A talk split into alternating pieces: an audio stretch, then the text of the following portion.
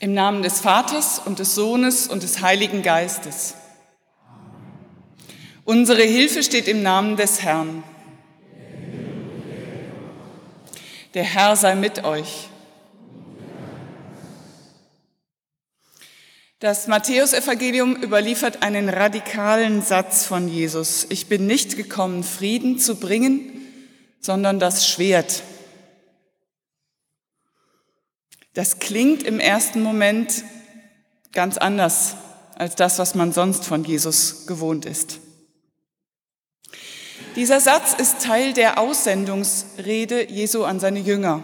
Er schickt sie zu den Menschen mit der Botschaft von Gott und gibt ihnen auf, erzählt von mir, erzählt von Gott, nehmt keinen Lohn, nehmt kein Gepäck mit, heilt Krankheiten und bei allem rechnet mit Widerständen, rechnet mit Streit, rechnet mit Auseinandersetzung, mit Trennung.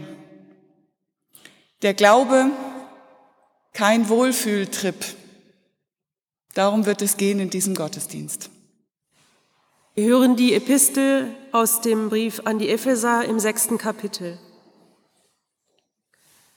Seid stark in dem Herrn und in der Macht seiner Stärke. Zieht an die Waffenrüstung Gottes, damit ihr bestehen könnt gegen die listigen Anschläge des Teufels. Denn wir haben nicht mit Fleisch und Blut zu kämpfen, sondern mit Mächtigen und Gewaltigen, nämlich mit den Herren der Welt, die in dieser Finsternis herrschen, mit den bösen Geistern unter dem Himmel. Deshalb ergreift die Waffenrüstung Gottes, damit ihr an dem bösen Tag Widerstand leisten und alles überwinden und das Feld behalten könnt. So steht nun fest, umgürtet an euren Lenden mit Wahrheit und angetan mit dem Panzer der Gerechtigkeit und an den Beinen gestiefelt, bereit einzutreten für das Evangelium des Friedens. Vor allen Dingen aber ergreift den Schild des Glaubens, mit dem ihr auslöschen könnt alle feurigen Pfeile des Bösen, und nehmt den Helm des Heils und das Schwert des Geistes, welches ist das Wort Gottes.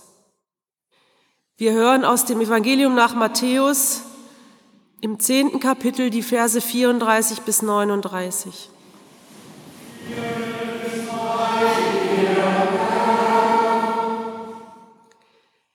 Jesus sprach zu seinen Jüngern, Ihr sollt nicht meinen, dass ich gekommen bin, Frieden zu bringen auf die Erde. Ich bin nicht gekommen, Frieden zu bringen, sondern das Schwert. Denn ich bin gekommen, den Menschen zu entzweien mit seinem Vater und die Tochter mit ihrer Mutter und die Schwiegertochter mit ihrer Schwiegermutter. Und des Menschen Feinde werden seine eigenen Hausgenossen sein. Wer Vater oder Mutter mehr liebt als mich, der ist meiner nicht wert. Und wer Sohn oder Tochter mehr liebt als mich, der ist meiner nicht wert. Und wer nicht sein Kreuz auf sich nimmt und folgt mir nach, der ist meiner nicht wert. Wer sein Leben findet, der wird's verlieren, und wer sein Leben verliert um meinetwillen, der wird's finden. Die Gnade unseres Herrn Jesus Christus und die Liebe Gottes und die Gemeinschaft des Heiligen Geistes sei mit euch allen. Amen. Wenn Sie das Gefühl haben, die Übung ist zu leicht, dann melden Sie sich bei mir. Ich liege auf der Turnmatte und ächze. Die Krankengymnastin zeigt mir, wie eine Turnübung richtig geht. Bisher hatte sie sich ganz leicht und angenehm angefühlt. Und jetzt ist es richtig anstrengend. Ich halte nicht lange durch. Das, was Jesus im Matthäusevangelium sagt, klingt richtig anstrengend. Ich kenne Jesus als den, der Frieden predigt, der sich lieber schlagen lässt, als zurückschlägt, der verzeiht, der heilt, und der das auch von denen erwartet, die ihm nachfolgen. Das ist alles keine leichte Übung. Aber was er jetzt fordert, ist richtig schwer.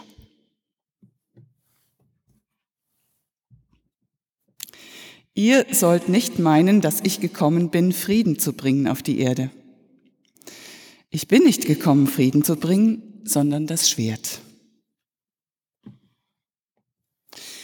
Natürlich sollen wir den Glauben nicht mit der Waffe verteidigen. Das ist in der Vergangenheit unseligerweise passiert und war katastrophal. Aber wir sollen um des Glaubens willen klare Worte finden und sagen. Wir sollen anecken, keine faulen Kompromisse machen. Das ist für einen, der auf Harmonie aus ist, der es gern schön hat und nett mit seinen Mitmenschen, schwer.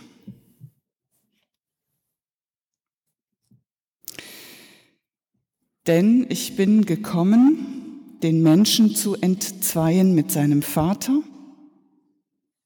die Tochter mit ihrer Mutter und die Schwiegertochter mit ihrer Schwiegermutter.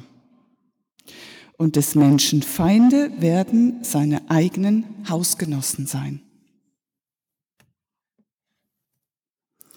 Innerhalb einer Familie wird es Verständnislosigkeit geben. Du übertreibst das mit dem Glauben, wird es heißen. So ein bisschen Schummeln und eine kleine Ungenauigkeit, das machen doch alle, das ist doch nicht weiter schlimm. Na ja, wenn du einen Gott für dein Seelenheil brauchst, bitte, ich brauche das nicht. Es ist unglaublich schwer, in Sachen Glauben mit seinen Nächsten uneins zu sein. Denn Glaube ist was ganz Wesentliches. Da hänge ich dran und das hält mich.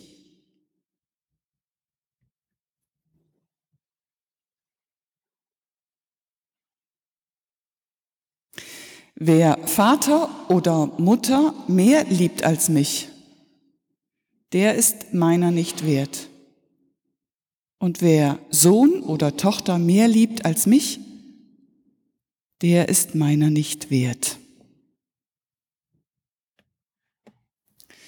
Gott mehr lieben als meine liebsten Menschen, das ist richtig schwer.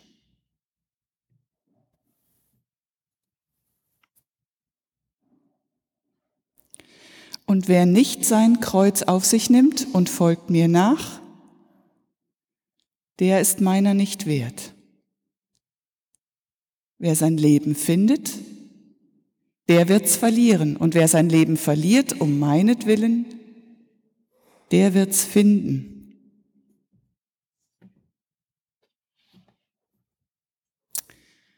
Unannehmlichkeiten auf sich nehmen um des Glaubens willen, sehr schwer. Da man doch normalerweise alles daran setzt, Leiden zu vermeiden. Der Menschenrechtsaktivist Peter Steutner wurde Ende Oktober aus der Haft in der Türkei entlassen. 100 Tage war er im Gefängnis gewesen, seit Anfang Juli. Der Vorwurf Unterstützung einer Terrororganisation. Dabei ist Gewalt für diesen Menschen, der Mitglied von Amnesty International ist, ganz fern. Kurz nach seiner Freilassung sagte er vor laufenden Kameras, ich danke allen, die diplomatisch und juristisch geholfen haben und die auf andere Weise solidarisch waren. Dabei stockte seine Stimme. Er musste eine Pause machen, denn er hatte Tränen in den Augen und in der Stimme. Auf andere Weise solidarisch war auch seine Berliner Kirchengemeinde. Man sah Bilder von betenden Menschen in einer Kirche bei der Berichterstattung. Peter Steutners Engagement, so habe ich mir gedacht, ist vielleicht auch christlich motiviert. Da fährt einer in die Türkei, riskiert seine Freiheit, sein Leben, sein friedliches, behagliches, nettes Zusammenleben mit seiner Familie in Deutschland, weil er an der Seite der Menschen sein will, denen man den Mund verbietet und die Meinung diktiert. Klare Worte, seine klare Haltung, für die er offensichtlich bekannt war in der Türkei, werden quittiert mit Inhaftierung. Eine schwere Übung.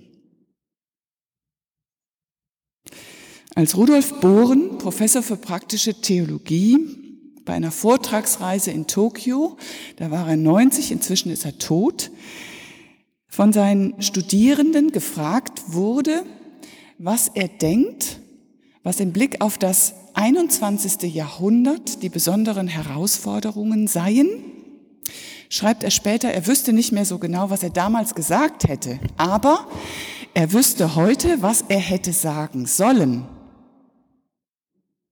Er hätte sagen sollen, bereiten Sie sich auf das Martyrium vor. Als ich das gelesen habe, muss ich zugeben, ging es mir durchs Herz. Bereiten Sie sich auf das Martyrium vor. Martyrium, Leiden um des Glaubens willen, ist für Christen in anderen Teilen der Erde schon längst grausame Realität. Es gibt eine Missionsgesellschaft, die heißt Open Doors. Da kann man im Internet draufgehen auf die Seite. Die wissen von Christenverfolgung, Drangsalierung, Inhaftierung und Tod in über 50 Ländern dieser Erde. Davon sind wir in unserem Land mit Meinungs- und Religionsfreiheit zum Glück, Gott sei Dank, weit entfernt. Und dennoch, ich erinnere mich, dass wir, als wir im Kirchenvorstand den Beschluss gefasst haben, dieses Plakat an die Kirchenwand aufzuhängen, du sollst den Fremden, der in deiner Mitte wohnt, nicht bedrücken, uns gefasst gemacht haben auf Vandalismus und Sprühparolen an der Kirchenwand. Zu Vandalismus ist es nicht gekommen, aber durchaus zu abfälligen Bemerkungen und zu fiesen Einträgen draußen in dem Gebetbuch im Kirchvorraum. Ich glaube, dass Christen auch hierzulande der Wind ins Gesicht bläst wenn wir aufstehen und uns stark machen für Ehrlichkeit, Menschenliebe und Gerechtigkeit um des Gottes willen, der die Menschen liebt.